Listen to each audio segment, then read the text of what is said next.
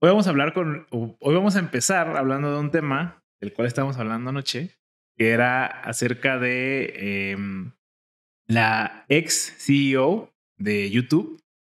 Seguro no, no la ubicas tanto, no es tan famosa, digamos. Su nombre es Susan.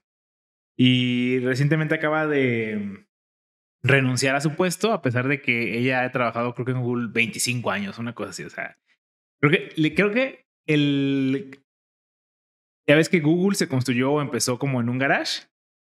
Ella es hermana de. No, ¿cómo era?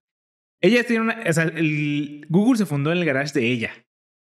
Ah, porque ella es hermana del cofundador de Google. O de, sí, de uno de los cofundadores de Google. Ok. Pues prácticamente el garage de ella sirvió como el inicio de Google. Entonces lleva pues años trabajando en la empresa. Pero a ver, Google adquirió a YouTube, o sea, no era. No Google adquirió a YouTube, sí. No, ella trabajaba para Google. Ah, ok. Y luego se hizo CEO de YouTube, eventualmente. Bueno, ok. Esta noticia, digamos que tiene cierto interés, porque recientemente se ha hecho popular una noticia o un, un duelo, un juicio, un juicio entre Google y eh, una muchacha que, bueno, no una muchacha, la familia de una muchacha que se llaman los González. Entonces es un duelo, ya ves que en Estados Unidos los juicios tienen como un nombre, ¿no? Como los González contra los, contra los Kramer. de ahí la película Kramer versus Kramer, ¿no? Que es como Kramer papá contra Kramer mamá. Pero bueno, independientemente de esto, este... Y la polémica es en que uh, Google, bueno, en este caso YouTube, porque ya ves que YouTube es parte de Google, eh, está siendo demandado porque esta muchacha, Naomi González, ah, fue víctima de un, de un ataque en Francia que hubo hace algunos años, de un, un unos, la gente terrorista, ¿no? Que no sé si puedo decir el nombre en general en, Google, pero el grupo de, de ISIS, ¿no? Y la familia dice que uno de los... Mm, que YouTube es culpable de recomendar el contenido de, estas personas o de este, de este grupo terrorista ah, en su plataforma. Ah, y me gustaría como entrar un poquito en contexto acerca de, cómo funciona, eh, porque justo ayer estabas preguntándome cómo funciona el, el, si Google es responsable, o en este caso YouTube es responsable del contenido que aparece en su plataforma.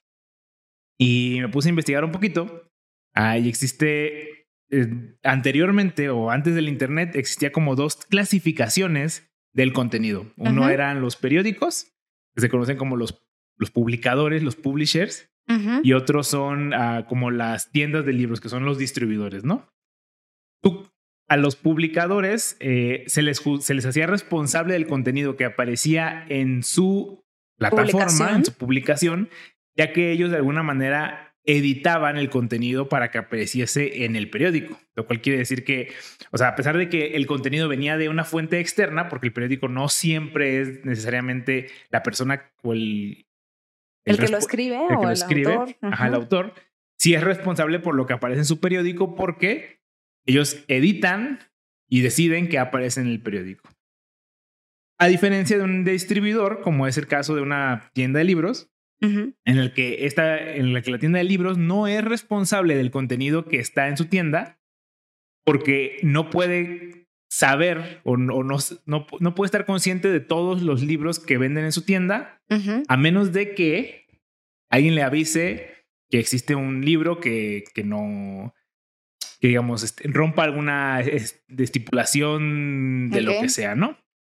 Entonces, mientras no exista ah, conocimiento de causa de que se está de que se está vendiendo un libro malvado, en este caso un libro malvado, pues, eh, la tienda de libros no es responsable del, del, libro per se. El responsable es el autor del libro. Sí, sí queda un poquito claro estos como dos, dos pedazos. o sea, sí, pero... Esto es pre-internet. Ajá, o sea, pero digamos, antes, o sea, no sé si vayas a comparar luego con lo que hay ahorita con el Internet, pero antes, por ejemplo, a lo mejor mm, pues tú para escribir un libro, pues sí necesitabas pues, conocimiento mínimo o así, no había un libro de cualquier estupidez, como a lo mejor ahorita con el Internet puede haber una publicación de cualquier estupidez o un video, ¿no? Claro, pero ah, hay que considerar que también los eh, estándares Eran, eran más estrictos en el pasado. De hecho, hay un ejemplo muy claro en el que ah, una tienda de libros fue demandada porque en sus anaqueles vendían un libro, no me acuerdo específicamente del nombre del, título del libro, pero era una historia de fantasía que hablaba acerca de una mujer lesbiana que era una businesswoman, que era una mujer trabajadora y eso era del diablo. Claro. Entonces, sí, definitivamente el contenido podría, o sea, visto desde acá, pues este piensas como que el, es, es como decirlo, menos, no, no menos estricto, pero dices, ay, ¿eso qué? Pero eso en el momento era, era, algo, era algo fuerte. Entonces, este, de todas formas existían, ya existían otros regímenes eh, sociales que veían mal otras cosas. Eh, ajá, o sea, de que, pues aunque, ok, pero digamos, a lo mejor ese, esa lectura de ese libro, pues a lo mejor las consecuencias no podrían ser tan graves como las consecuencias hoy en día de, pues, de ver un video, ¿no? Ah, pues bueno. O sea, a lo mejor. Ahí es ambiguo. El que lee eh, un libro de, de una lesbiana siendo trabajadora, pues a lo mejor sus consecuencias, no sé, pueden no ser tan graves o tan eh, importantes, no sé. Como ver un video de violencia. A lo mejor de cómo hacer una bomba, quizás. Pero otra vez, ver un video de cómo hacer una bomba no te va a hacer hacer una bomba. Así como ver, leer un libro de, cómo, de una lesbiana no te va a hacer lesbiana. No, pero sí, o sea, sí puedes como desatar consecuencias más brutales, es a lo que voy. Eh. O sea, ahí siento que es una línea que, en la que está nuestro sesgo actual y que en el futuro va a ser como, güey, eso es como decir que los juegos te hacen violento porque hay mucha sangre o ese tipo de cosas. O sea, entiendo tu punto, lo de la bomba, un poco como, ah, le estás proveyendo, estás poniendo a disposición a la gente de cómo crear un, arma. Pero por eso va a crear un arma.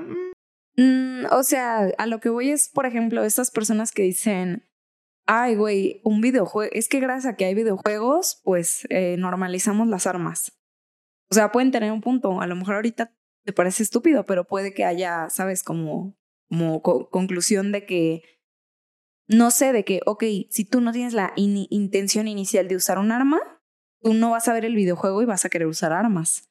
Pero a lo mejor si tú tienes una intención inicial de usar armas y ves un videojuego, a lo mejor te van a, sabes, te va a facilitar el, proceso, no sé. Sí, sí, pero con Estoy diciendo estupideces. No, no, no, claro. O sea, pero con esa misma, con esa misma pizca de incredulidad podemos ver cualquier contenido. Así como tú no pensabas que era lesbiana hasta que viste a dos mujeres besarse en Lightyear y hasta ahí empezaste a tener pensamientos de lesbianismo.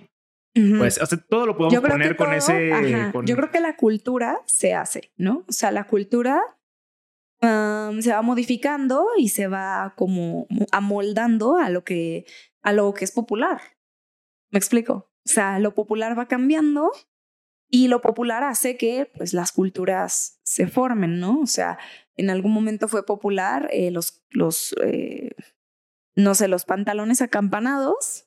Fue popular, entonces cierta gente los utilizó y cierta gente no los utilizó y luego vinieron, no sé, luego se transformó y ya dijeron, no, es que los acampanados están muy grandes, mejor ahora unos skinnies, ¿no? Entonces, quisiera como, como separar, o sea, o como juntar más esas historias, la que tú dices del pasado, de los libros, con la presente del Internet, que yo creo que hay como dos, dos puntos importantes, que es como la evolución de la cultura y la intención de las personas. O sea, como que siento que son dos cosas diferentes. Porque la popularidad es una cosa, pero la elección es otra. O sea, puede haber muchos pantalones acampanados. Entonces tú puedes tener la intención de usarlos o no. Mm, por la popularidad antes que por la elección, ¿no? Ajá, exacto. Y que por, por ejemplo, pues porque eso se va, se va normalizando o se va, ¿sabes? O sea, eso hace que a lo mejor tu intención pues cambie, o sea, como, bueno, yo no tenía la intención de utilizar a, pantalones acompanados, pero parece ser que nada más esto puedo conseguir en tiendas, ¿no? A menos que tenga la intención real de decir, no me voy a vestir así. Es como que aquí hay muchas cosas, ¿no? Aquí hay como mucho de... Sí, sí, sí. Ahí hay muchos, este, en Como matices, ajá, matices para poder decir cómo incluso una, una, una em, situación no es comparable con otra. Y a la vez sí. Y a la vez sí. porque lo puedes contextualizar así, ¿no? como decir, ok, ¿cuál es la intención y cuál es la cultura? Y a veces pues no va a haber intenciones similares y a veces no va a haber culturas similares. Pero bueno, ya podemos partir de ahí, ¿no? Va. Y bueno, llega el Internet, regresando ya al pedazo del Internet, llega el Internet y se popularizan dos, eh, pues no sé si llamar las páginas web, proveedores de servicio. el Internet era distinto a como lo conocemos hoy en día. Antes, de, antes que digamos que había como Internetes.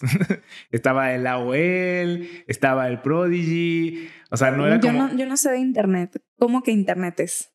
Sí, como antes no existía un sistema. O sea, antes solamente te metías eh, a un explorador y era diferente a otro. Exactamente como lo estás diciendo. Exactamente como lo estás diciendo. Antes no, no existía esta unificación, de alguna manera Google ha hecho esa unificación de que tú te metas en Chrome o te metas en Edge o te metas en Firefox, tú te metes a Google y en Google pues siempre da los mismos resultados. Pero tú puedes ver que si tú te metes a Google y te metes mm. a Bing y te metes a Yahoo, los resultados son distintos, varían. Varean. Varean. Ah, ok, ok, ok. Entonces digamos que ¿Te antes... refieres a que se popularizó el buscador de Google? Sí, ah, yo estoy hablando antes de que se popularizara el, ah, buscador de Google. Ajá.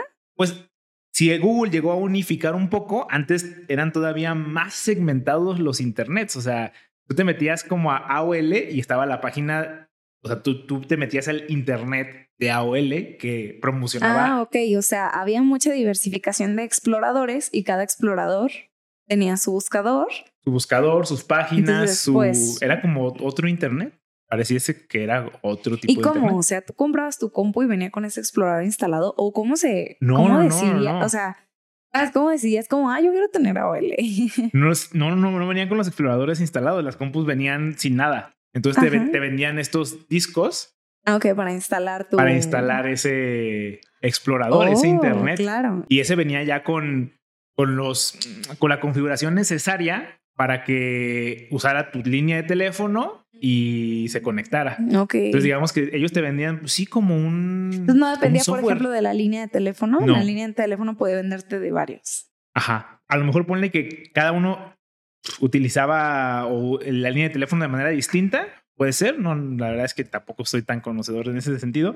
Pero sí, digamos que venían era como un software que utilizaba su propio internet. Era como su propio juego. Como el Valorant y el League of Legends. Son como lo mismo, lo mismo son un juego, pero pues, no sirven para lo mismo. O sea, sirven para divertirte, pero cada quien tiene su propio mundo. Qué, difícil. Pero bueno, sea, tenían, o sea, era tu disco. O sea, vendían discos, vendían discos de AOL y te venía con con, tu, un instalador. tu instalador que tú instalabas tu AOL que convertía tu línea telefónica en línea de internet y te proveía de una interfaz oh, en el que tú, pues como en la enciclopedia, tú tuviste enciclopedia.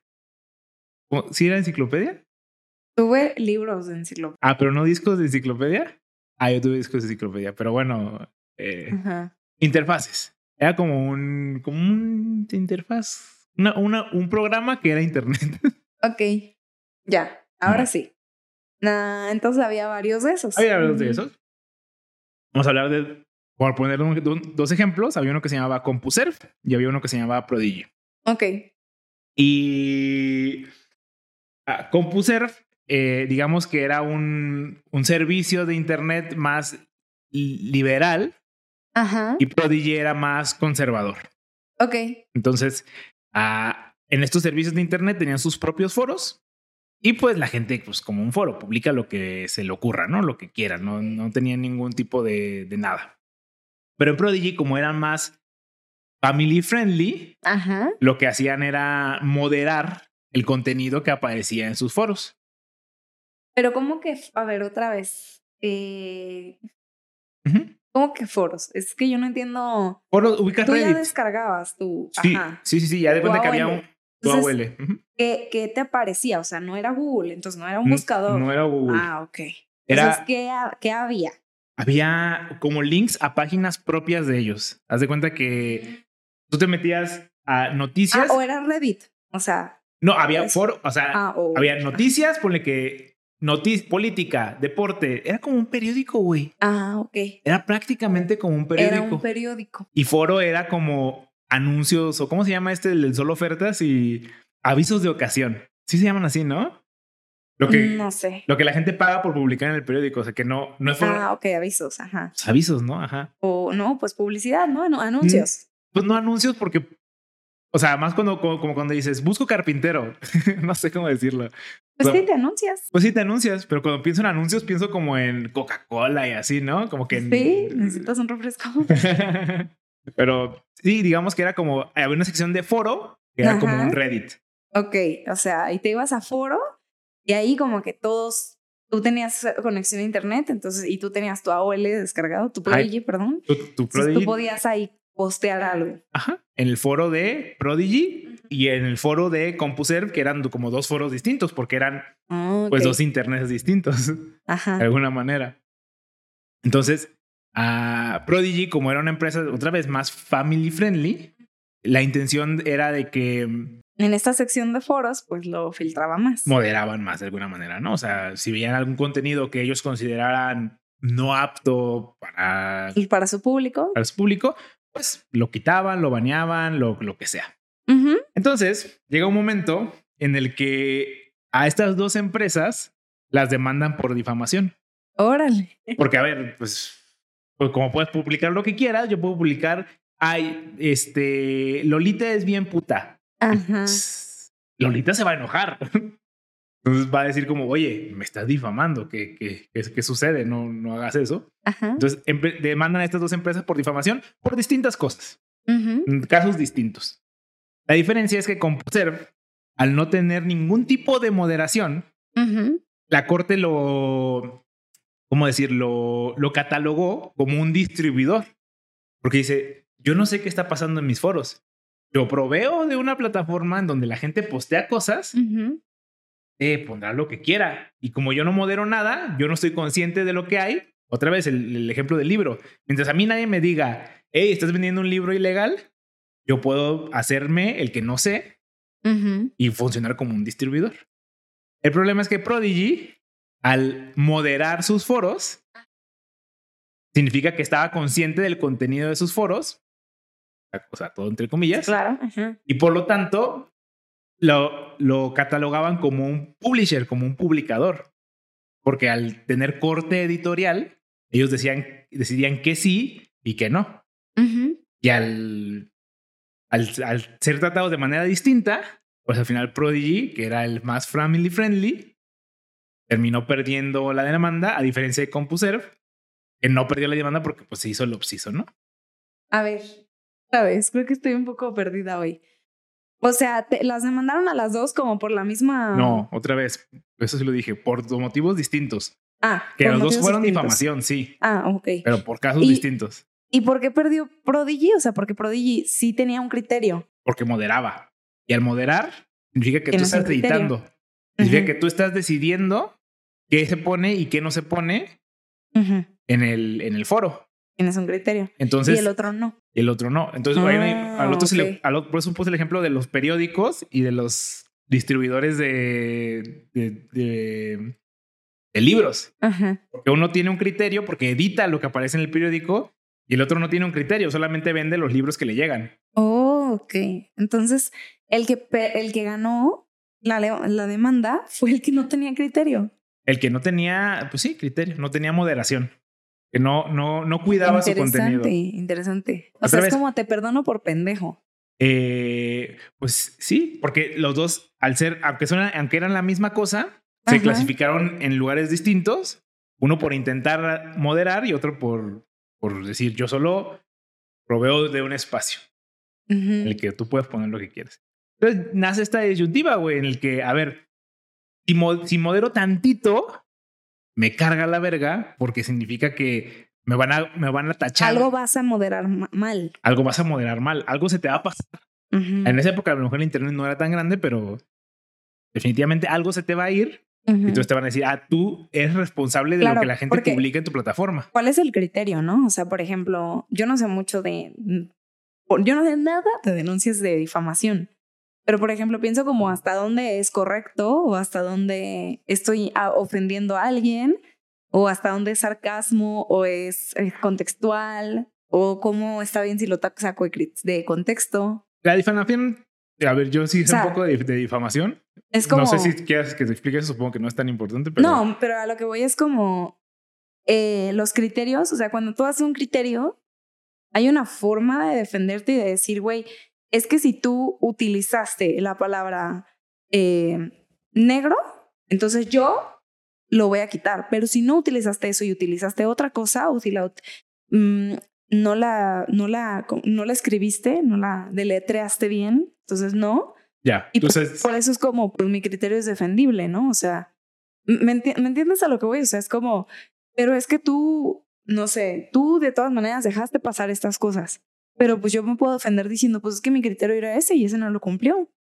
¿No? Algo pues, así. Claro, pero a ver, tú, la, el, la omisión del el desconocimiento de la ley no te hace, no te absolve de la misma. O sea, decir, es que yo no sabía. A ver, eso no, no aplica. Tampoco aplica en estos casos. Es decir, yo no, mi, mi moderación, no, mi, mi sistema de moderación no sabía que se podía rodear el algoritmo de esta manera para que pudieran dar este tipo de declaraciones, no, no te puedes defender diciendo eso. Es como decir, yo no sabía que si lo apuñalaba nada más una vez iba a morir. Yo pensaba que necesitaba unas tres o cuatro. Órale, o sea que en realidad el algoritmo no tiene oportunidad de equivocarse y aparte tiene que aprender en tiempo real. Claro. o sea, la primera vez que alguien utilice, o sea, esto es muy difícil. La primera la primera vez que alguien diga, ah, la palabra eh, domingo ya se va a utilizar para de manera despectiva. Es como ahora, o sea, el algoritmo mínimo necesita una vez, güey, o sea, tres, no sé cuántas, pero mínimo necesita una vez para aprender y para decir, ah, esto está mal. Exactamente. Ya en el clavo de por qué sería prácticamente imposible moderar de manera perfecta, perfecta eh, algún tipo de contenido digital de cualquier Porque finalmente yo, o sea, los humanos siempre vamos a estar sobre las máquinas. O sea, al menos en cuestión creatividad. Yo sé que en procesamiento, memoria o lo que sea, quizás no, pero al menos en creatividad, o sea, si dices, güey, voy a ofender a alguien, no, voy a subir un video, no sé, o sea, a Instagram, ¿no? De que, de que no voy a subir personas encueradas o así. O sea, güey, tú vas a buscar la pinche foto de forma de que digas, ¿cómo no me lo burlo? Y vas a ver que lo logro. Correcto, correcto. Y a, y a ver, uno, un humano, o sea, como que en ese sentido, una lucha como tan consciente de decir, yo contra ti, güey, vas a ver que si te gano, pues sí va a haber una forma en que le ganes al algoritmo, porque son imperfectos, ¿no? Sí, porque están aprendiendo. Porque están aprendiendo. Y tú tienes la ventaja de eh, la ocurrencia. A diferencia del algoritmo que no tiene esa ventaja de decir. Que tiene que aprender de tu, de tu, ocurrencia. Sí. De hecho, en el ejemplo en el que Prodigy pierde la demanda, lo pierde contra una empresa que se llama eh, Stratton Oakmont. Oakmont. No sé si lo ubiques.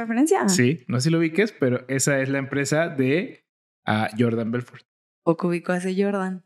Eh, Solo ubico a dos Jordans en mi vida. el que ubicas, entonces libro lo dije mal. El lobo de Wall Street. Ah, ok. Oh. o sea, la empresa y lo que estaba, lo que decían en los foros de Prodigy era que este güey estaba eh, haciendo una estafa eh, en el cual le estaba robando dinero a la gente. Y tú dijo, hey, hey, hey, me estás difamando. No, demanda. Y perdieron la demanda a pesar de que la difamación pues luego se llegó a la luz de que era, era verdadera. Justamente son estos tipos de ejemplos. ejemplos y de situaciones que también estás planteando tú que hicieron que la, que, pues la única opción, si querías sobrevivir como plataforma de Internet, era no moderar absolutamente nada. si intento moderar, sí. pues, voy a terminar perdiendo porque algo se me va a escapar, güey. Claro. Entonces mejor no modero nada. Entonces, obviamente, no moderar nada también conlleva sus, sus, problemas. Sus problemas. Entonces nace este, esta situación, este, este, esta, no sé si llamarla ley, es una sección en la ley de Estados Unidos, ah, en la que se deslinda a las plataformas digitales de eh, la publicación o del contenido de las publicaciones que tienen em, en sus plataformas. Entonces, básicamente, si yo escribo algo en Twitter, lo que sea, yo soy responsable como autor del tweet, pero Twitter, la plataforma, no es responsable de lo que yo escribí. Otra vez porque sería imposible eh, moderar de manera correcta todo el contenido que existe en Internet, ¿no? Y bueno, ah, así ha funcionado durante muchos años hasta este 20, de hecho creo que el año pasado, empezó el año, el año pasado 2022, en el que, regresando al caso de Naomi González, a esta muchacha le, fue víctima de, los ataques terroristas. Y entonces eh, la familia alegaba que, ok, tú como YouTube no eres responsable de la publicación del contenido de estos grupos terroristas. Pero tú como YouTube sí eres responsable de la recomendación que me das, o no, no la recomendación que me das, que la recomendación que le hiciste a las personas están consumiendo este contenido terrorista.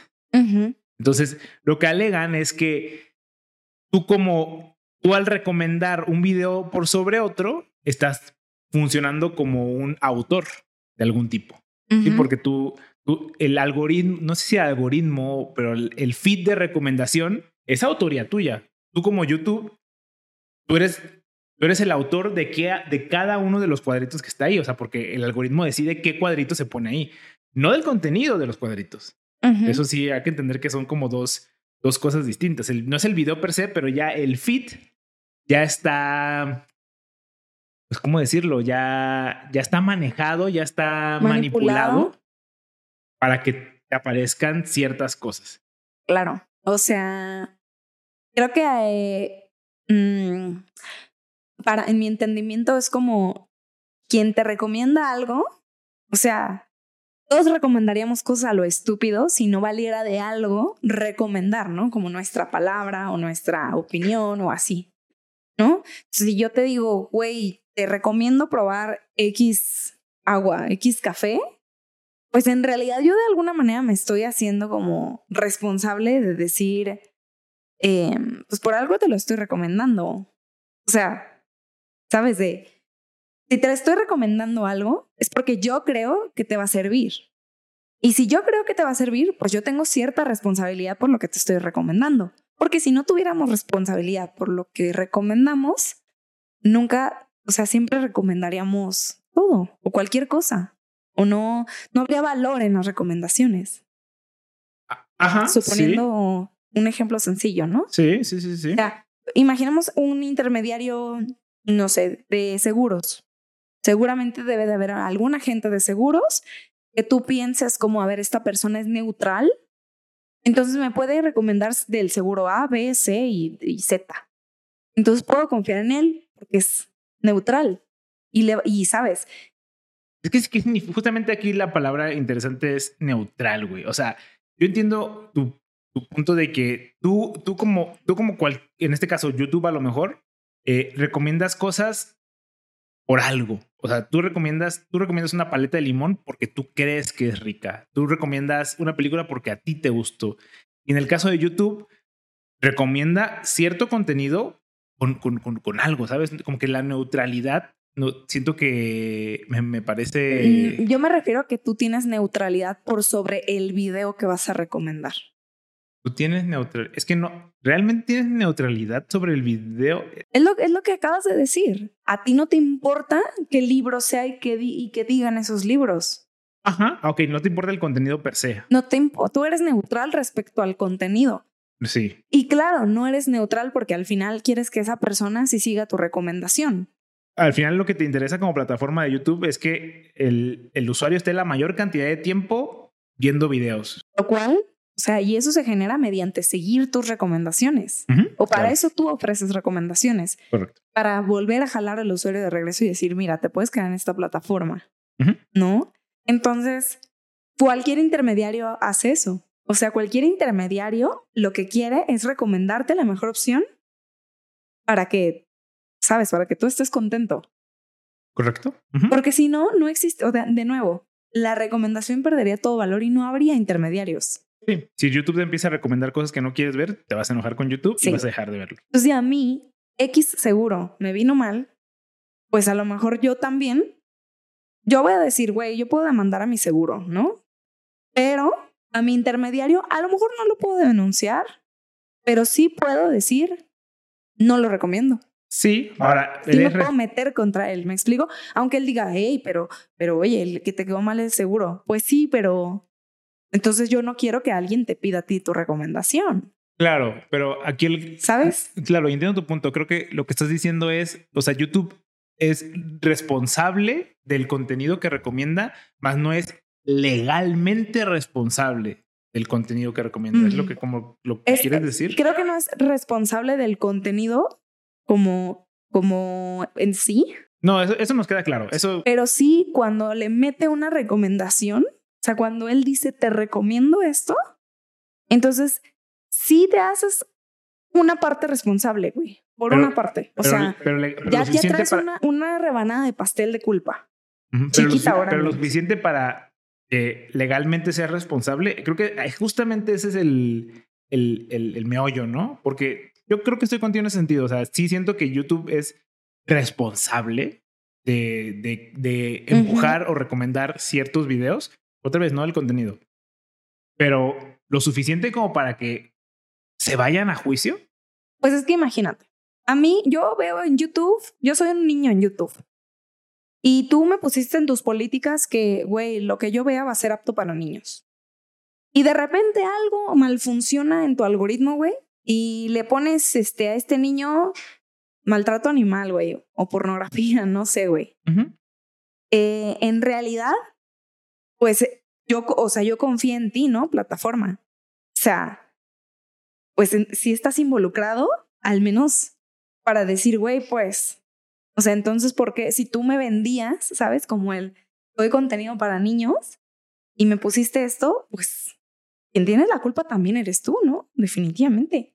Sí. Digo, sí. legalmente no sé porque no conozco las leyes. Sí, justamente, justamente es ese el problema, creo. Yo también, o sea, entiendo tu punto y creo que sí tiene sentido el hecho de que hay una responsabilidad Por recomendar. por recomendar, más no sé si debería haber una responsabilidad legal. Otra vez, yo tampoco conozco de las leyes, pero el problema es que irse hasta allá, o sea, como hasta ese extremo, destruiría el Internet como lo conocemos hoy en día. O sea, siempre vas a tener que ver contenido buscado, nunca vas a poder encontrar o nunca se te va a poder dar un contenido que no sabías que querías. Eh, no sé. Se perderían muchas joyas, ¿no? Del Internet. Pues a lo mejor sí, o sea, a lo mejor sí se quebraría el Internet, pero se está quebrando todo el tiempo. Porque en mi perspectiva, todo esto de la ley de protección de datos y todo, o sea, no surgió de la noche a la mañana, es justo porque el Internet va cambiando, porque vamos utilizando el Internet, o sea, nosotros creemos que, güey, que lo tenemos de hace hace un chingo, pero realmente tiene, no sé, o sea, pocos años, menos de, Menos de- tres décadas, no sé. Exacto, claro. Menos de tres. Menos de 30 años. Entonces, El o sea, Internet común como lo conocemos, ¿no? O sea, a lo que voy es común como lo conocemos. O sea, ve, tú voltea para atrás y di, ve cómo desde ese AOL o Prodigy, ve todo lo que tuvo que cambiar. Entonces yo pienso que el, el, el Internet como lo conoces seguro va a cambiar. claro, Sea, sea la decisión sí o no, ¿eh? en este caso. O sea, claro, en esta denuncia, aunque sea perdió o ganó, no importa, va a cambiar. Va, va a poner un precedente a que, a, Sí. a ver, algo va a suceder. Aquí algo va a suceder, exacto, porque, porque estamos en, o sea, es una herramienta que estamos, pues, entre que conociendo y entre que, ah, o sea, cuando la conocemos y la usamos, la vamos moldeando también. El Internet es moldeable, porque es cultura también. ¿sabes? Ya se volvió parte de nuestra cultura desde ir a comer y traer tu celular aquí o no voltear a ver al del frente porque estás en tu celular, en el Internet, enfrascado en el Internet, o desde la forma de comunicarnos, o desde, ah, es que lo vi en el Internet, entonces mis pláticas se tratan de esto. O sea, La manera de adquirir conocimiento también ha cambiado. O sea, antes era claro. lee, cua- lee- lee un libro para conseguir información y solo los libros tienen, tienen la fuente de Sí. información. Luego son artículos, a- ahora son videos y quién sabe. Exacto, exacto. Entonces yo creo que el Internet está en un proceso de cambio y de movimiento y también de, pues justo de estas cosas, o sea, justo de, no sé, mi ejemplo de, de, la demanda de, Mar- de Mark Zuckerberg era como, pues sí, era un ejemplo en donde los datos, en donde no sabíamos hasta dónde llegaban los datos, en donde alguien dijo como, hey, esto no parece ético. Y hay muchas cosas que no parecen éticas en Internet, ¿sabes? Y eso pues nos va moldeando, porque hay cosas no éticas que dices, ay, no hay pedo, ¿sabes? Claro. Ay, no hay pedo que se mu- mueran los osos polares porque yo, qué a gusto tener luz. Entonces, No, claro, y a ver, justamente hay cosas este, grises, ¿no? O sea, el Internet le ha dado voz a todas las personas en el mundo y nosotros siempre no- nos premiamos la libertad de expresión y que todo mundo debería tener voz y voto. Pero cuando alguien ejerce la libertad de ese voz y voto, hey, no, tú no. Tú censurado porque eso que dijiste, no. Libertad de expresión sí, pero aparte, ¿cuál, o sea, ¿cuál libertad de expresión? Volviendo al ejemplo de la ropa, si, al- si todo, o sea, si el sistema dice pantalones skinny son lo de moda, eso va a haber en todas las tiendas. Entonces, tu libertad de expresión, o sea, no todo el mundo tiene la fuerza de voluntad para decir, voy a utilizar mi, mi cachito de fuerza de voluntad en decir qué pantalón me voy a comprar. A lo mejor te vale madre y compras lo que hay, ¿sabes? O a lo mejor dices, güey, pues este sí me gustó y lo compro. O probablemente dices como, bueno, pues no, no quisiera esto, pero pues esto es lo que hay. Entonces, de nuevo, creo que el Internet también es como parte de, de esto, ¿no? O sea, parte de este cambio en el, de, en el que, pues sí, quizás la, la, la, la voz o la libertad de expresión, pues existe y no, pero también en casos normales, o sea, en, Sí, en qué vas a comer. No, No, no, no, claro. piensas El- como qué el voy a comer. Es El como mismo ejemplo de la libertad de expresión aplica hablando. No necesariamente tiene que ser una plataforma de internet. Correcto. Tú puedes estar dando un discurso de odio en la calle y es como no, discursos de odio no, libertad de expresión sí, pero discursos de odio no. Bueno, pero entonces, ¿quién define qué es un discurso de odio y cuándo es libertad de expresión? Es que tu libertad em- termina donde la, la libertad del otro empieza. Ah, Pues suena muy bonito en papel, pero, pero ¿cómo, cómo aterrizo esos conceptos ya Sí. verdaderamente como a, a estos temas sí, estos temas no? Y definitivamente hay plataformas que, a ver, han vivido de, del concepto del, de la recomendación. TikTok por eso es la enorme plataforma que es, porque justamente tú, no, tú no te metes a TikTok a decir, Tú no "Ah, tienes ganas de decir, quiero ver a un perrito cómo se para en dos patas. sí, ¿no? O sea, claro, efectivamente. Entonces, aunque no creo que lo malo, como tú decías, no creo que sea como, uy, ya no va a haber recomendaciones o así. Yo creo que más bien nos vamos a tener que amoldar a cosas o, mm, ¿sabes? O sea, Sí, entiendo tu a punto. ver Ah, también las recomendaciones de otra manera. Algo va a cambiar definitivamente. Y bueno, incluso puede cambiar, como dices, eso es un gran punto, ¿eh? Incluso la misma sociedad puede cambiar y moldearse a decir, ah, pues ya entendí que las recomendaciones no, no son lo mío y yo va a haber personas que empiecen solo a consumir eh, contenido que ellos busquen. O incluso a lo mejor el mismo YouTube va a poner algún filtro, claro, algo va a Claro, cambiar. oye, eres una persona que quiere recomendaciones y, y no me deslindo, o eres una persona que no quiere recomendaciones, no sé. Por claro. poner un ejemplo burdo, ¿no? Pero Claro, es el ejemplo cuando Facebook cambió su, su algoritmo de, eh, de time-based a, a featured. O sea, no, no entiendo nada. no, ubicas que antes Facebook, tú te metías y te aparecían las cosas en orden cronológico. ¿Te acuer- ¿No te acuerdas tú de eso, güey? Eh, o sea, tu perfil dices. No, no, no, no. Ah, o sea, el contenido que la demás gente publicaba te aparecía en orden cronológico. O sea, te aparecía el más reciente hasta arriba. Ah, ya no es así. No. ¿Y ahora qué? Ahora te, ahora te pone hasta arriba lo que considera que te va a gustar más.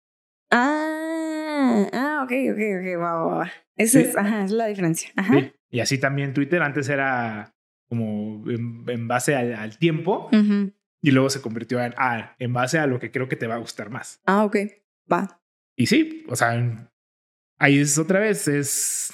Y es ir cambiando, exacto. O sea, y también, o sea, fíjate, todo eso que hace, esos cambios que acabas de decir de Facebook, por ejemplo, o sea, se está descubriendo como cómo hacer las cosas diferente y hacerlas, ¿sabes? Y que genere mejor rendimiento y así. Claro, por eso sí. Pero tú no tienes idea de a lo que puede llegar eso. ¿Sabes? Mm, el, poder que tiene, justamente. otra vez el, ejemplo de Mark Zuckerberg y el, poder que tiene de manipular eh, unas elecciones, ¿no? O sea, a ver. Sí. Claro, y, y, de hecho, a ver, mucha gente que, que dice, ay, cuando, cuando Google me recomienda algo de lo que estaba hablando con mis amigos es porque me está escuchando. A ver, puede ser. Vamos a dejar, tomarlo con un grano de sal. Pero dice, pero lo que me da, lo que realmente me da miedo es cuando Google me recomienda algo que solamente pensé. Y lo que me, ese, esa frase siempre me hace cuestionar, ¿no crees que Google más bien de alguna manera te implantó esta idea antes de que tú supieras que tú le ibas a querer? O sea, te llevó de tal manera para, para que tú en algún momento pensaras en, se me antojo comprarme un carro. Y te, luego te aparecen carros sin siquiera haberlo hablado. Estamos hablando de los algoritmos son tan poderosos hoy en día que ya son capaces de manipular formas de pensar o... Sí, pues definitivamente, porque no los entendemos, o sea, las personas que trabajan con, con inteligencia artificial no lo entienden por completo. O sea, no sabes hasta dónde puede llegar. Claro. Sí, sí, pensar que hay un, hay un hay alguien detrás este moviendo los ah, hilos para que después antes de que Arturo la gente, se quiera comprar un carro. ¿Cuál es el perfil de la gente que quiere comprarse un carro como en los siguientes dos meses? No, lo hace el, o sea, a lo mejor sí, a lo mejor hay análisis así de Puede pero que sí. realmente lo que pasa es que el algoritmo se lo no sé, o sea, lo aprende solo. Entre más gente haya como tú. Exacto. Un humano no puede ver eso. Un humano no puede analizar a toda la población de Facebook y decir, wow, ¿qué tienen en común esta gente que, quiere, que va a querer un carro en los siguientes seis meses?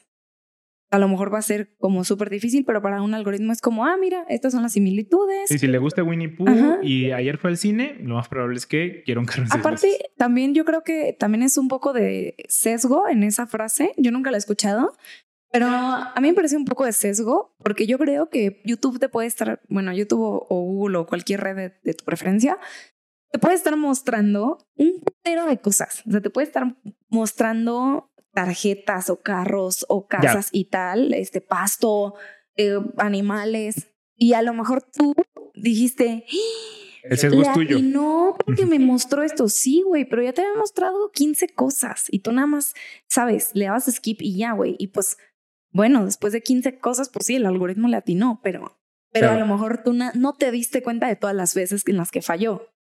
Sí, sí, sí. El sesgo es tuyo, más que, más que otra cosa. Me recuerda mucho a. Eh, creo que tenía un compañero en la prepa que.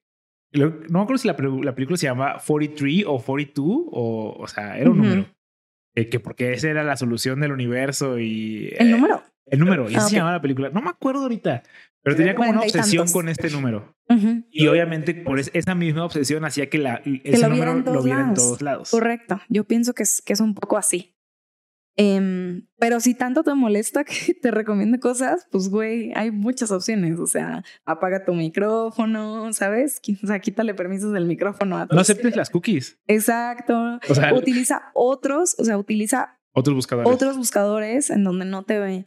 Por ejemplo, yo si me meto, bueno, no sé, no, no soy mucho de, de, las redes, pero si me meto a Instagram o a Facebook, estoy segura de que todo lo que ve ahí es algo relacionado a algo que busqué. Algo de súper, algo de comida. quieres ver.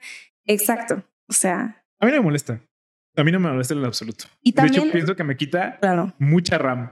Pensar como, ay, quiero saber qué quiero comer mañana. No, que uno me diga qué quiero mañana y ya. Exacto. como mañana, no pasa nada. Y si te da como miedo o así, o dices así como que, me van a manipular. que, me van a manipular y así, pues te invito a que, a que lo entiendas un rato, o sea, que te claves en ello y veas cómo, cómo un algoritmo aprende, por ejemplo, o cómo, em, no sé cómo funciona sin, sin que te, sin que, sin que hagas el tuyo. Y no, no, no, no aprendes a programar, nomás eh, date la oportunidad de conocer cómo funcionan para que o le pierdas el miedo O como que tú lo manipules a él, ¿no? Y digas, ah, bueno, pues entonces ya voy a utilizar estas herramientas para que para que no me conozca a mí. Claro, el algoritmo no te va a recomendar algo que no quieres, o sea, que no quieres consumir. No, o sea, no, no, te, no te muestra columnas porque las odias. No. Exacto, exacto. te muestra columnas porque te gustan, güey. O sea, ¿qué, ¿qué, más? Exacto. O sea, eh, aunque digas, no, es que a mí me muestra muchos casos de desaparecidos y esto, pues sí, güey, porque es a lo que te le quedas viendo. Fácil, ¿sabes? Entonces, si entendiéramos un poquito esas, esas reglas y así, pues ya te daría menos miedo, ¿no? Pasar tiempo en redes o, o decir, ay, ¿por qué me recomiendo esto? Qué raro. Sí, claro. Pero bueno. Cambiando de tema, eh, fíjate que esa práctica la habíamos tenido hace poquito, pero dices que últimamente has sentido más amor por las artes. ¿Has, este, has, dormido con esa idea? ¿Le, has dado vueltas por ahí o, tienes alguna...? a ver, pues empezando por lo que te dije a ti es, em, creo que antes no me gustaban las películas porque pensaba en, ¿para qué veo películas si no me voy a encontrar una que sea mi favorita? O sea, como, pues las que voy a ver, pues X, no van a ser mi, mi nueva favorita. ¿Pero por qué crees eso, güey? ¿Crees que porque ya, ya el espacio de favorita ya, ya se cumplió? O sea, ya, ya, ya está lleno. Lo, ¿Es muy difícil que alguien desbanque a tu película favorita? Sí, lo que, lo, que, lo que creo es que he crecido. Entonces, por ejemplo, el asombro y estas cosas ah, hicieron que de niña me gustaran muchas cosas y que ahora, pues, como que soy un poco más insensible, ¿no? Bueno, soy mucho más insensible que de niña. Entonces, creo que el tipo de cosas que me, que me, que me gustó sentir en su momento, pues ahora es mucho más difícil que la, que la sienta, como el asombro, ¿no? Claro, la sorpresa deja de... Sí, claro, la sorpresa, este... Sí, nada, te va a mover tanto como aquella cosa que te movió en ese momento. Mi percepción es un poco diferente, ¿no? Tiene sentido. Vale más, vale más el amor de 15 años que el amor de 30. O sea, no, no es que vale, bueno, no vale más. Eh, es más eh, Ándale. Es más amoroso el amor a los 15 años que el amor de 30. Es más a flor de piel, sientes más cosas, este, también el no entender qué estás sintiendo y así, pues tiene su magia, ¿no? Entonces así, así me sentía respecto a las películas. Sin embargo, pues he ido a ver películas, he visto más películas y como que ahora tengo otra concepción, otra percepción, que es, pues, pues vale la pena eh, probar cosas, no porque te gusten o no, sino por disfrutar la experiencia o saborear el plato. No tienes que clasificarlo y catalogarlo y analizarlo y decir, ay, a ver, está en mi top. O sea, puedes ir a probarlo y decir, y decir, ah, bueno, no me gustó, o, o sí, o, o, ni pensar en eso, ¿sabes? Igual con las películas, igual con las canciones, por ejemplo. Bueno, que con las canciones fue cuando yo me entendí. Yo dije, ¿por qué soy tan, tan crítica o por qué no me gustan las películas?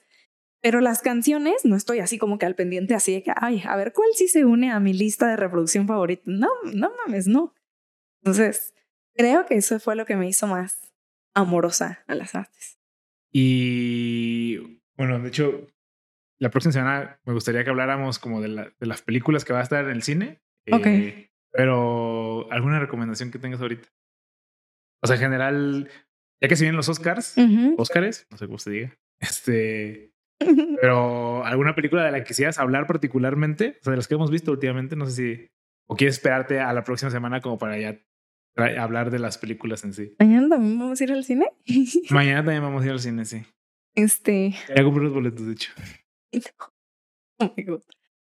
Oh no, no, no entiendo tu pregunta. ¿Quieres que hablemos de una película buena o algo así? ¿O que la critiquemos o así? ¿no? O sea, la próxima semana vamos a hablar de películas, pero no sé si tú ya tengas algo como de alguna película de la que quieras hablar en general. Por ejemplo, que fuimos a ver la semana pasada, la de, de Whale.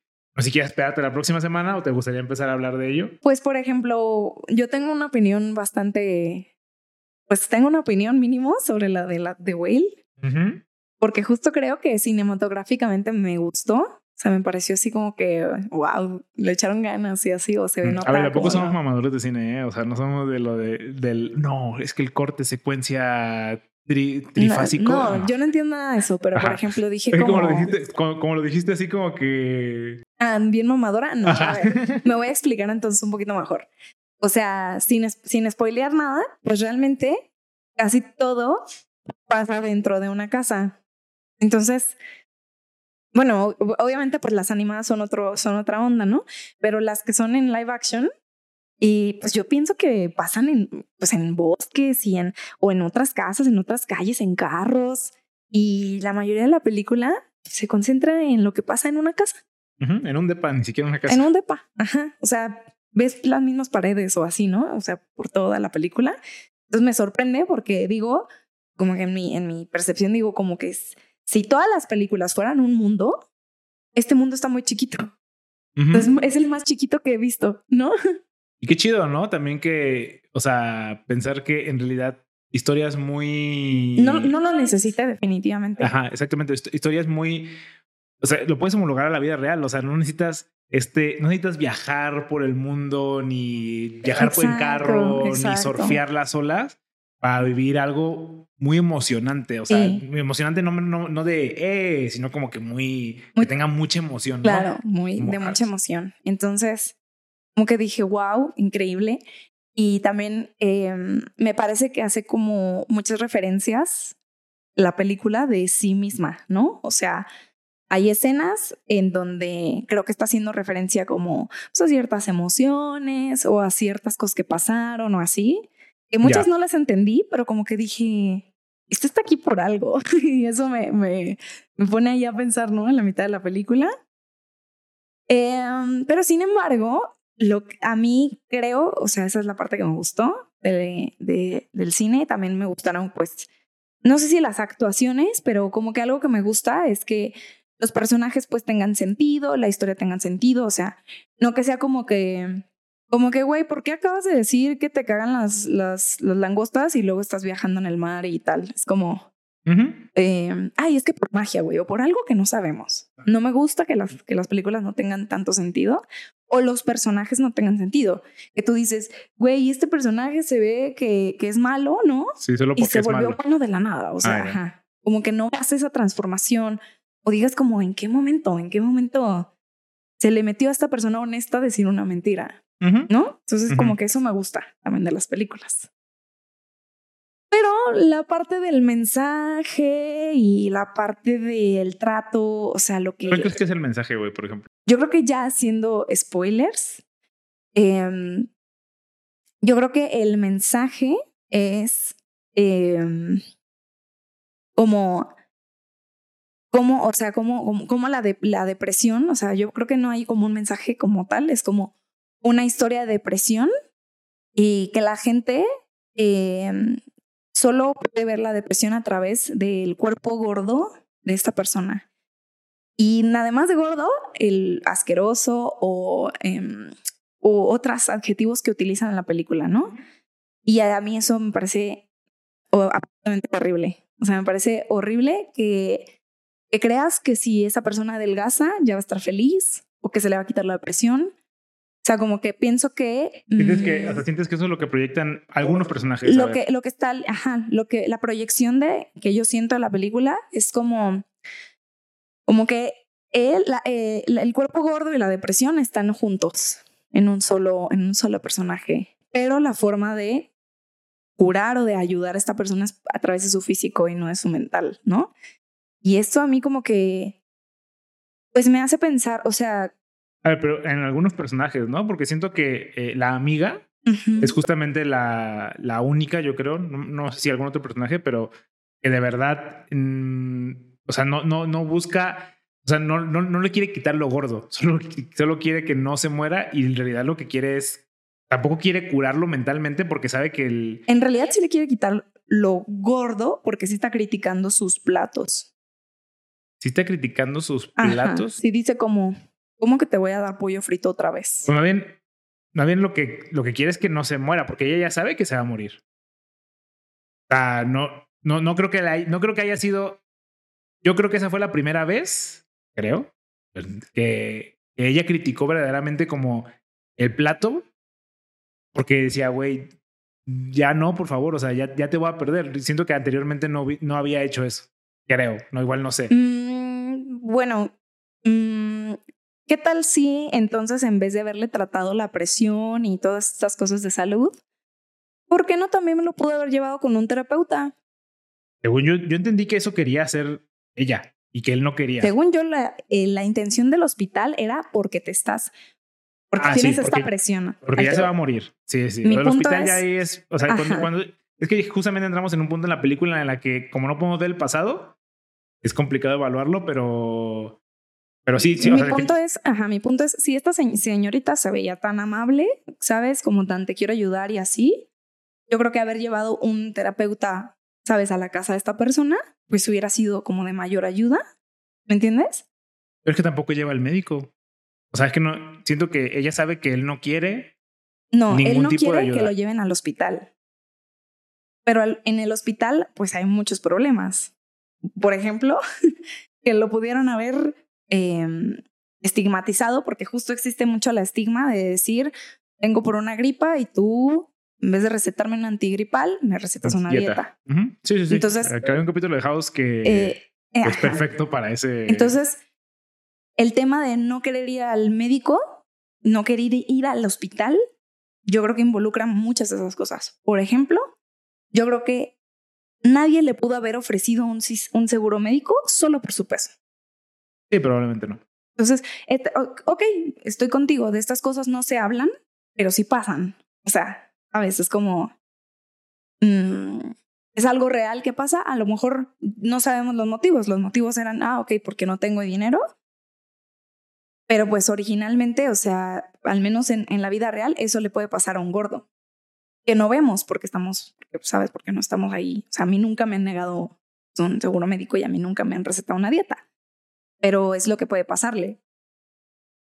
Entonces sí, quizás esta señora no, pues, ¿no? Pero también, ok, supongamos que la hija, ¿no? La hija dice No, como... todos. Todas, Definitivamente, o sea, te digo otra vez, yo creo que Sí. todos los personajes, y siento que también eso es lo que quiere demostrar la película, o sea, como que todos lo tratan mal porque todos, Todos Lo- le tienen asco le y le tienen asco. tienen, o sea, imagínate, o sea, me, me parece horrible porque tú, porque te están tratando con asco, o sea, ¿sí? ¿sabes? O sea, no te están, no te están, No, y, pe- y peor aún, te están tratando con asco, pero te dicen que no.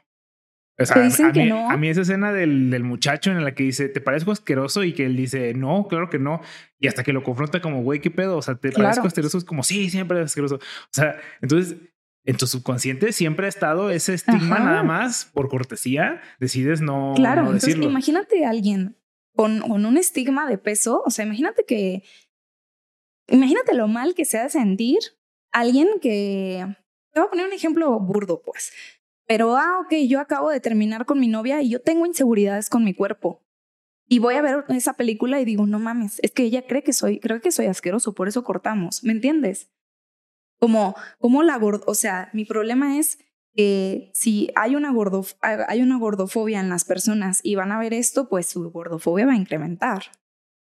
Va a ser Mm, como No sé, no pues. sé, ¿eh? porque, o sea, yo lo vi más incluso hacia el, cargado hacia el otro lado, güey. O sea, como decir, lo, o sea, la gordura no es un, no es un deseo, Ok, es un, es un síntoma de, de, en este caso, al- algo que tú, que tú no, que tú no sabes, que en este caso es la, la, la muerte del, del- de la pareja, ¿no? Eh, o ciertos problemas. O sea, no, no, no lo tratan como un. Él está gordo porque, porque no quiere hacer ejercicio. Él está gordo porque tiene otros problemas. Y como dices tú, o sea, son problemas. En este caso, el que él tiene son mentales. le falta- Entonces, si las personas eran, eran capaces de ver esos problemas, no sé si las personas eran capaces de esos problemas. Yo, yo estoy diciendo como, como espectador. Siento que a mí eso me transmite la película. No, las personas, yo creo que todas las, yo creo que ninguna persona más que la, otra vez, la amiga, es capaz de ver ese problema. Todos lo tratan con base a su físico. Y la única que entiende Sí. verdaderamente el trastorno mental por el cual él pasó es pues la amiga, que porque literalmente es la hermana del, del güey que también se murió. O sea, sí, pero mi punto es incluso la amiga, o sea, es que a lo mejor porque la amiga es la más, este, la que tú dices que está ahí en ese límite. En todos los ejemplos que menciona, es como, yo te ayudé a tu pérdida de peso, güey, para que tú no subieras tu peso, para que tú mejoraras tu salud física. Pero no hay ningún ejemplo en el que mencione esta chava como, yo quería que, que superaras esta depresión, yo quería ayudarte en tu mente, porque esa persona, mi punto es si esa persona no adelgazara ni un kilo, pero tratara, ¿sabes? Su salud mental, yo creo que con eso pudo haber vivido más, ¿sabes? O eso ya era suficiente para que esa persona no estuviera en el hoyo en el que estaba. Ajá. Pero las personas solamente veían como no, no, no, no, no. La parte mental es lo de menos. La parte física. Siento que eso es exactamente lo que quiere transmitir la película. Y eso es lo que me parece que es una tremenda, tremendo acto de gordofobia. Decir, es que si su peso estuviera bien, entonces su mente estaría bien. No, no, No no. o sea, por eso. O sea, está, está, está viendo, está proyectando los actos de gordofobia en las personas Ajá. y por eso, y eso es lo que quiere transmitir la, la película. No que quiera enseñar eso. Es, o sea, Pero no- tú no, ok, pero tú como espectador, o sea, no veías como, ay, qué asco las personas, qué horrible que tengan esa opinión.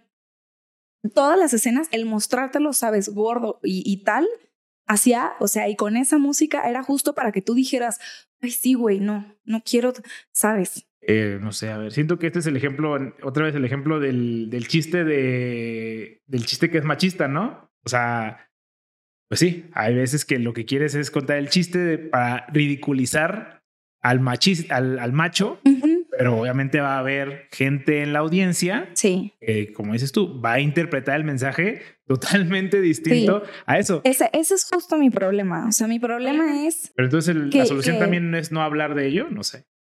Ah, no, no sé cuál sea la solución, pero mi problema es que si yo eh, llevo a alguien eh, gordofóbico que no se ha dado cuenta que es gordofóbico, va a ir a ver esa película. A lo mejor tú, no, o sea, tú tienes otra interpretación, pero a lo mejor alguien que tenga la gordofobia, ¿sabes? Internali- internalizada, lo que sea, y vaya a ver esa película, ¿sabes? Sea como, ay, sí, güey, qué miedo terminar con ese güey. Sí. A ver, sí, claro. Es que otra vez, como si llevas a alguien a un show. Dave, Dave Chappelle decía eso, o sea, es un comediante que, que hace eh, como burla al racismo y dice, claro, o sea, yo llegué a un punto en el que me di cuenta que el grupo de personas que me veían eran racistas. No me acuerdo si era Dave Chappelle, pero era un comediante porque decía, y no, no, o sea, estaban perdiendo totalmente el punto de mi chiste, o sea, se estaban riendo como, ah, sí soy, jajaja. Ja, ja. Más que como, ah, qué pendejo que, que, que piense así. Claro, o sea, otra vez, pues, como, Sí. como no puedes controlar No, la no, audiencia no, que te ve, pero no sé tampoco no bueno, hablar a de lo ello. mejor sí, ¿no? Porque pues justo van porque se identifican con lo que estás diciendo. O sea, e- e- ese es mi punto, pues. O sea, por ejemplo, el, el tema de la, de la alimentación, ¿no? O sea, tú veías que claramente tenía un trastorno alimenticio, pero no veías como... Es que sí lo, sí lo veías porque justamente el momento en el que más mal se siente, come tanto que incluso vomita. O sea, es como, justamente eso es lo que te proyecta. Es como, no es que, no es que él tenga hambre. No es que él diga, ay, se me antojó esto. No, no, no. Es, es como una, incluso como una autoflagelación que se hace como decir, güey, me siento mal, tengo que comer. O sea, no lo hace por gusto. A ver, yo sí, es que no, no siento que la película lo haga tan mal, güey. No sé. Entiendo tu punto, entiendo tu punto de que sí, para la, la audiencia incorrecta eh, es, pues, va a dar un mensaje incorrecto. Pero a ver, no, no Sí, todo. eso es lo que, lo que a mí me parece un Otra poco vez, eh, como... Es como decir, Como ah, pues que no muestren lesbianas en Lightyear. Regresamos a ese punto. Es como para la audiencia incorrecta, eso va a ser un mensaje incorrecto. Pero, por ejemplo, yo no entiendo, o sea, yo te estoy dando varios ejemplos de cómo alguien gordofóbico diría, ves, tengo razón. ¿Me entiendes? Y alguien, pues, mm, que, sabes, que sea como homofóbico, pues no sé exactamente cuál sea su, eh, su justificación. O sea, solamente es como, ah, es que es una película para niños y salen Claro, niñas. Exactamente. Pero, eh, o sea, de que, de que ya ese es todo. No, Pues, no sé. como Es que de- eso es todo, también lo puedo aplicar. O sea, el argumento de, ah, nada más eso, yo también puedo decírtelo a ti. Nada más es eso. Bueno, pero por ejemplo. Tú solamente, o sea, le estás dando más peso a lo que más te duele.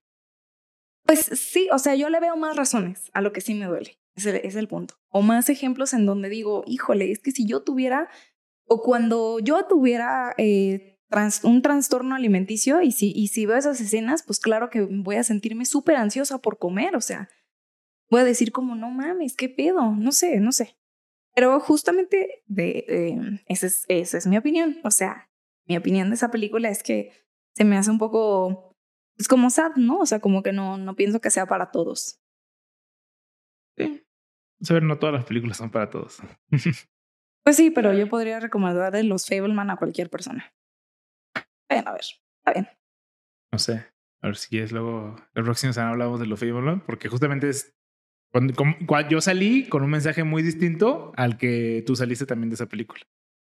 Esa- eso es lo que nos pasa. Nos pasa mucho eso también. Nos pasa mucho que vamos a. Porque cada quien ve lo que quiere ver, ¿no? Sí, eso sí. Porque justamente yo vi como desamor a lo del. No desamor, pero como eh, padres incompletos, ¿sabes? Entonces yo puedo decir como, oye, es que te va a enseñar que, que los papás no te, no te aman de verdad y, o sea, puede dar el mensaje equivocado, porque yo quiero ver eso. Tú no viste Pues eso, sí. pero pues, otra vez, cada quien tiene sus traumas y cada quien quiere ver lo que quiere ver. Pero bueno. Eh, esa historia es- está, está fuerte, güey.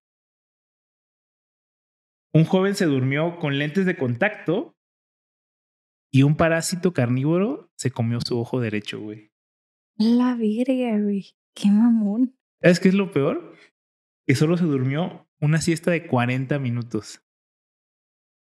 O sea, literalmente dijo, "Ah, ¿para qué, ¿para qué me voy a quitar los lentes si nada más me voy a dormir, dormir 40 minutitos? No, no es que se haya dormido toda la noche con ellos, no, dijo, me voy a tomar una siestecita. Se acostó, se levantó con un ardor en el ojo, diciendo, ¿qué pasa? ¿Qué pasa? ¿Qué pasa? Seguro se la lavó, no sé qué haya hecho Ajá. fue al hospital y le diagnosticaron eh, una rara eh, querat- queratitis por acá. No veo, es que no alcanzo a ver. Me digas lo que me digas, no voy a entender. Pero ¿estás es seguro? un, un- una cosa así. Un, parásito, un, un. Claro, un bicho, un bicho que se te comió tu ojo. Con tu ojo. No se lo comió. cabrón, ¿eh? No se lo comió, obviamente, así como que lo dejó sin ojo, como sin, sin el globo ocular. No, Pero, pero pues, pues, a lo mejor algo debió de haber mordido que era pues vital para tu visión. Por, exactamente, exactamente. Tal que eh, pues el muchacho No mames, qué Prácticamente- miedo. perdió la vista. Mira, Ese yo, por ejemplo, obviamente. cuando escucho esto, yo digo, nunca voy a utilizar lentes de contacto. De hecho, yo tengo una anécdota de un. Yo no uso lentes de contacto y nunca he usado lentes de contacto. Y sí me han dicho, como, ay, ¿por qué no los usas? Este.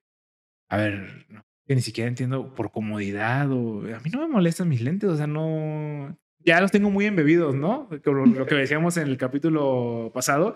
Yo me sirvo agua y le hago así porque ya está muy natural en mí que se me caen. Y cuando no los traigo, todo no le hago. No es como que. No, sí, Me- pero yo nunca he usado lentes. Entonces, en mi vida yo dije, ah, pues a lo mejor un- algún día me puedo usar lentes de contacto si los necesito. Pero ahora pienso, Nunca. ni de pedo. Yo tenía un amigo, tengo un amigo. Ah, me da igual. O sea, digo, bueno, pues ni modo. O sea, ¿quién le, quién le pasa ya? Uno No, claro, cuando, cuando te toca, te Sí. toca. Ni cuando te toca, ni aunque te quites, y cuando no, ni aunque te pongas. Eso dice mi papá. Pero tu papá cree mucho que el destino está escrito, ¿no? Eh, fíjate que no sé. ¿O por qué utiliza esa frase? No No sé. más, por no no más, más. por no más. Yo también lo uso. Yo creo que yo creo más el destino está escrito que mi papá. No sé, pero eso, eso puede ser este otro tema de, de plática. Pero la anécdota es que yo tenía un amigo, tengo un amigo, eh, que siempre ha usado lentes toda su vida. Y le Y- comieron. no. Ah, un, un día se despertó, no. Ujú. este, y dijo, no mames, ya veo bien, ya no necesito lentes. Hasta le hizo. ¿Has visto esos videos de la gente que como que viene algo y lo cachan y le hacen como si se hubieran convertido ya en Spider-Man? Qué mamada, Güey, ya he visto como unos 10 videos de gente que se tiene una situación, Spider-Man. una situación bien normal y como que agarran algo y dicen como, órale, estoy bien cabrón. Empiezan a hacer así como decir, no me habré convertido en Spider-Man. Y este amigo tal cual, güey, se despertó y dijo, no mames, ya veo bien, ya no necesito lentes. Hasta se quitó la camisa enfrente del espejo a ver si ya estaba mamado, güey. No, mamado todavía no estoy, pero ya, poco a poco, ¿no? Como que poco a poco te vas haciendo de Spider-Man chido, te vas haciendo Tobey Maguire. y este... Ah, y dijo, ya veo bien, pero dijo, de todas formas me voy a poner mis lentes de contacto. Se los puso y dice, ya veo mal, güey. O sea, sí me curé. Me curé de la noche a la mañana. Se los quitaba, veía bien, se los ponía, veía mal. Ya, güey, decía, ya lo logré, estoy curado. Y el pendejo no se dio cuenta que se había dormido con lentes de contacto y en realidad se estaba poniendo un lente de contacto sobre otro lente de contacto y por eso no veía bien. Pero ¿cómo te pones un lente sobre otro lente y te lo quitas y no te quitas el primero? No tengo ni puta idea. No tengo ni puta idea. Eh, le puedes preguntar a esa persona. Este. Pero sí. Entonces, a mí no me gustan los lentes de contacto. eh, yo no soy fan. Y sabiendo que ahora te puede quitar la vista, Menos. Por eso, por eso los viejitos luego este, tienen tanto miedo a las cosas, ¿no? A lo mejor como que van acumulando estos miedos. Claro. Bien pendejos. O sea, no pendejos los viejitos, pendejos estos miedos de que Sí, claro. no vayas a utilizar el lentes de contacto porque una vez claro, 100%, güey. Yo voy a ser ya ese viejito ahora, güey. Yo ya no voy a dormir con el celular abajo de mi almohada porque las vibrias hay radiomagnéticas. algo que te haya, que te dé miedo así, o sea, como de alguna historia, algo que hayas escuchado que dices como, pues güey, pues nada más escuché de un caso o algo así, pero como que se me, se me quedó grabado y ya no hago X cosa o ya hago las cosas de esta manera y así. Mm, oh, qué buena pregunta, ¿eh? Porque, por ejemplo, yo tengo varias porque yo soy, yo soy una estúpida. Entonces, eh, esta de echarle el aceite de, de, spray a los sartenes, pues yo no sabía que te podía, sabes que el sartén caliente te podía explotar la lata y así. Entonces, por ejemplo, eso es algo como que yo considero como, como ah, pues Pero es un miedo esto, real, esto ya ¿no? lo hago como por una creencia. Ajá, bueno, a lo que voy es, esto ya lo hago como por una creencia que pues aprendí, no me consta, pero bueno, la hago. Pero esto ya, esto me parece como no una creencia, sino como algo verídico, ¿no? Algo así como, por ejemplo, mm, yo sí le tengo miedo a, a salir en México porque te roban, porque no es como de una vez. Ah. No es como una vez que lo viste eso. No, es como esto suele pasar. De hecho, a mí ese se me hace más tonto que el del sartén, güey. Bueno, a lo que voy es, ajá, o sea, de una vez, de una vez que escuchaste a alguien una anécdota, algo que digas, ah, no, con esta piedrita yo ya no quiero, sabes, toparme. Mm, fíjate que sí, creo que sí. Creo que una vez escuché a alguien es- eh, decir, ahorita porque hablaste del aceite, que hay un aceite que cocinado es como tóxico. Y entonces yo ya, nomás, yo ya nada más cocino con aceite que es como Nutrioli y... Chop, chop, chop. Ajá, o sea, aceites que son de que la marca más reconocida de aceite para cocinar. Si es aceite de como en un envase más fresón, digo, es que este no sé si es para ensaladas y va crudo. Ah, por eso me has preguntado el aceite. Claro. arriba. Sí, sí, sí, porque yo no sé cuál es cuál, güey. Yo, si voy a cocinar algo, le pongo Nutrioli y ya. Vámonos. Y no sé. Y No otra vez, sabes, no, no tengo ni idea. Alguien en algún punto me dijo como, no, cocinar con este aceite es súper tóxico y, muy malo y no, no lo hagas. Y ya, eso sin... eh, ya no lo hago. Órale, órale. Pero sí, esa es una creencia súper injustificada. Pero, por ejemplo, a mí nunca me han asaltado y pues, a ver, yo no le tengo tanto miedo a que me asalten. ¿Está bien? Eh, eh, y entiendo que asaltan mucho, pero como que pienso, hay tanta gente. Ah, aparte soy, soy grandote. Entonces, este. Sí. A mí que, me han robado amigos. O sea, ¿sabes? De decir de que, ah, sí, me, me, me das tu celular y así. Y de que dicen, no, como yo te lo regresé y así. En la No. secundaria me pasaba. no. Seguidísimo. Seguidísimo. Porque aparte yo era bien pendeja. Bueno, sigo. Pero es como, como, ah, pues es que tal, o sea, como que yo no me acordaba de qué había pasado. Yo decía, pues esta persona lo dejó en mi lugar y pues alguien se lo tumbó y ya. Y no me había dado cuenta como que era la misma persona o así. Ya. Fíjate, yo soy, yo también soy muy pendejo con, con las cuestiones sociales. Soy muy pendejo en el. Yo tengo mucha fe en la gente y mucha gente me critica por eso. Es como, güey, tienes Sí. como, eres muy eh, ingenuo. Ingenuo. Eres muy ingenuo con las personas. Eh, de hecho, a mí, de, de morro también, una vez estaba en Galerías, una plaza aquí en Guadalajara, y a mí me gustaba ir a galerías a, a bailar. No bailar de. No, te mama el culo. No. Bailar ñoño. bail- Bailar otaku, güey. De los del. De los pinches así. No estoy entendiendo nada de lo que No ubicas, güey. Unos pinches tapetes. Ah, en el suelo. and every Así, güey. Simón, Simón. Yo- Eso no es bailar, pero ¿cómo le dices eso, güey? iba a esas pinches maquinitas. A las máquinas de bailar. a las máquinas de bailar. Yo iba a las maquinitas de bailar y este. Y una vez me, me, me tocaron en mi, en mi fibra más, más débil que es el ego, güey. Ajá. Me dijeron, güey, eres bien bueno bailando. Y yo, gracias, carnal. Diario le meto 500 balas a la máquina. ¿Cómo no voy a ser bueno, güey? Y este me dijo, ah, sí, eres bien bueno. ¿Vienes aquí seguido? Yo, sí, vengo seguidor, cuando gustes, cuando quieras, así. Arre, arre. Oye, ¿me prestas tu celular para hacer una llamada? Sí, cómo no, cómo no. Y se lo presté. Me dijo, no, como que no agarra señal aquí. Voy a salirme tontito a... O sea, que agarre más señal. Sí, claro, ve, ve, ve. Ya no la encontré, güey. No, vale, ching, qué tonto. Pero bueno, al menos te diste cuenta, yo no. No, y, la- y lo- luego le pedí a alguien, a un señor como su celular, como, oye, pues este, fíjate que no encuentro a mi amigo, que, que le presté mi celular, ¿puedo usar tu celular para, para marcarle a mi amigo? Según mi, según mi amigo que acaba de conocer hace un minuto. y este, pues para decirle que qué pedo, y me llamaba, ah, sí, aquí ando, ahorita voy. Y nada, No mames. me contestaba el hijo de puta, güey, me daba más ilusión. Ay, no, qué sad. No, es que, es que sí, qué, la, qué loco, güey. Qué Pero feo- sí, tengo fea mu- gente. mu- mucha fe en la, como en la gente. Yo siento que se me han dicho cosas así que solo no me he dado cuenta que son mentira.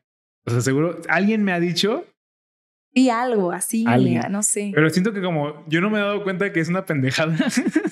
Sí. Todavía lo creo y digo como, no, yo creo un montón de cosas bien reales. Sí, por ejemplo, yo me acuerdo que una vez de chiquita yo vi en las noticias, o sea, yo vi en la tele del hechos o estas, estos supa- este, programas de noticias televisivos y vi como ataque de tiburón en Veracruz o así. Entonces yo veía que la gente, pero era un tiburón, yo creo chiquito, o sea, ya ves que hay diferentes. Entonces yo veía a la gente así de que corría en el agua y así, y pues se veía que se caían y así. Entonces yo decía como, o sea, fue, te digo, fue una vez o no sé, no sé cuándo, ni siquiera sé qué tan probable sea esto, pero el punto es que lo vi y a partir de ahí me generó un tremendo miedo a meterme al mar de decir me va a salir un tiburón. Y, hasta la fecha es como, o sea, si lo pienso como que digo, no, güey, ya me siento incómoda en el mar. O sea, Pero aparte tú también tenías, tienes creencias que ya no tienes, que tuviste de chiquita, porque, por ejemplo, tú me has contado que tiene, le tenías miedo al... al de los camotes. porque pensabas que te iba a Sí, robar. Pensaba que era robar chicos, entonces sí. Sí, güey, esa era clasiquísima de que pasaba y de que, de que me van a robar y así. Sí, mi hermana creía que el espacio de Tat- que E.T., el extraterrestre, el casa era del espacio de Tatiana, güey. Porque pues era del espacio. ¿Del espacio de la Tierra? De Tatiana. Ah, lol. Ubicas que había un programa que Sí, se llamaba Espacio de Tatiana. que salía en Canal 5 o en Televisa. cagado, Junto a. Reto Burundis. No mames, qué buena era la tele antes. Sí, pero así de una vez de que alguien dijo algo y así, como que yo dije, "Ah, ya no más. Eh, no sé. Pues yo creo que, pues, mm, como que te putas en los estadios y así. Y como que en algún momento, o sea, se cuenta, en algo, yo de chica decía como, como, ah, qué chido el estadio. Pero luego me contaron una anécdota así de que no, es que la barra, la barra 51, o sea, del Atlas, em, Toma me- esa escena, David. ¿Dices Dino, güey? No tengo ni idea, güey. De que no, pues se pelearon, no sé qué, y la madre. Y yo le agarré un tremendo miedo ir a los estadios. Y ustedes me estaban convenciendo como de, ah, mira, ven al estadio, no hay problema. Y yo así de que no te lleves la, la camisa del Pumas, ¿no? O sea, no te lleves nada, por favor. Yo así como que con el Jesús en la boca y la verga. Y como que me iba quitando ese miedo, o sea, como que me trataban tan mal, me trataban como, ¿estás tú estúpida? ¿O cómo crees esto? ¿No? Y de repente sale una noticia de los de los Atlas de los de. Querétaro y yo dije como Y me ¿por qué llamaron loca. Ajá, ¿por qué fui al, al estadio hace dos años? ¿Qué hice? ¿Por qué fui tan pendeja? Y no los mandé a la chingada y ya, y ya como que dije, voy a mandar más seguido a la gente a la chingada. Sí, Pero sí dije como, wow, wow, ajá. Y ya, Sí, yo no tengo, yo no tengo tantos ejemplos de, de recuerdo, de, ¿cómo es? Como lo que dices tú, como de cosas implantadas que no me consten. A ver, Sí, seguro o sí. que solo fue como una vez, güey. Una, una vez le pasó algo a alguien y Ajá. ya tú te lo tomaste como regla de ella no voy a usar lentes de contacto porque siempre que usas lentes de contacto se te, Sí, no. te A ver, por ejemplo, a mí, no, a mí me da... mm, Nunca he peleado. Ajá. eh, y una vez en la primaria, un compañerito le... Creo que le rompió o le dislocó la mandíbula a otro compañerito, güey. De un... A la madre de un vergazo. de un vergazo. Y como que de ahí ya... Como que dije, ay, somos bien frágiles. ay, güey. Pero dejaste de hacer algo o hiciste algo. Pues no, no, digo ¿no? que le agarré más miedo a, a las peleas. A ver, digo, nunca, me- nunca me he peleado. Sí. eh, y en ese momento tampoco pensaba en pelearme. O sea, era un niño de, creo que tercero de primaria. O sea, como que todavía no, no, no me entraba en la cabeza como el concepto de, de pelear, ¿no? No sé. Sí. Eh, em, Como que siempre he sido un niño muy pacífico, pero desde ahí fue como que, oh, la madre. O sea, existe el concepto de pelearse y es peligroso. Ya, sí. Y, Entiendo. Y ya. ¿Y viste cómo se le zafaba la, la mandíbula y todo? No, no, no, yo no ¿Cómo vi. fue? No, no vi. Nomás te la contaron y ya. Mm, ya no fue, ya no fue el niño a la escuela y regresó, Ah. creo que un mes después de Claro. que súper, súper Vendado. y así.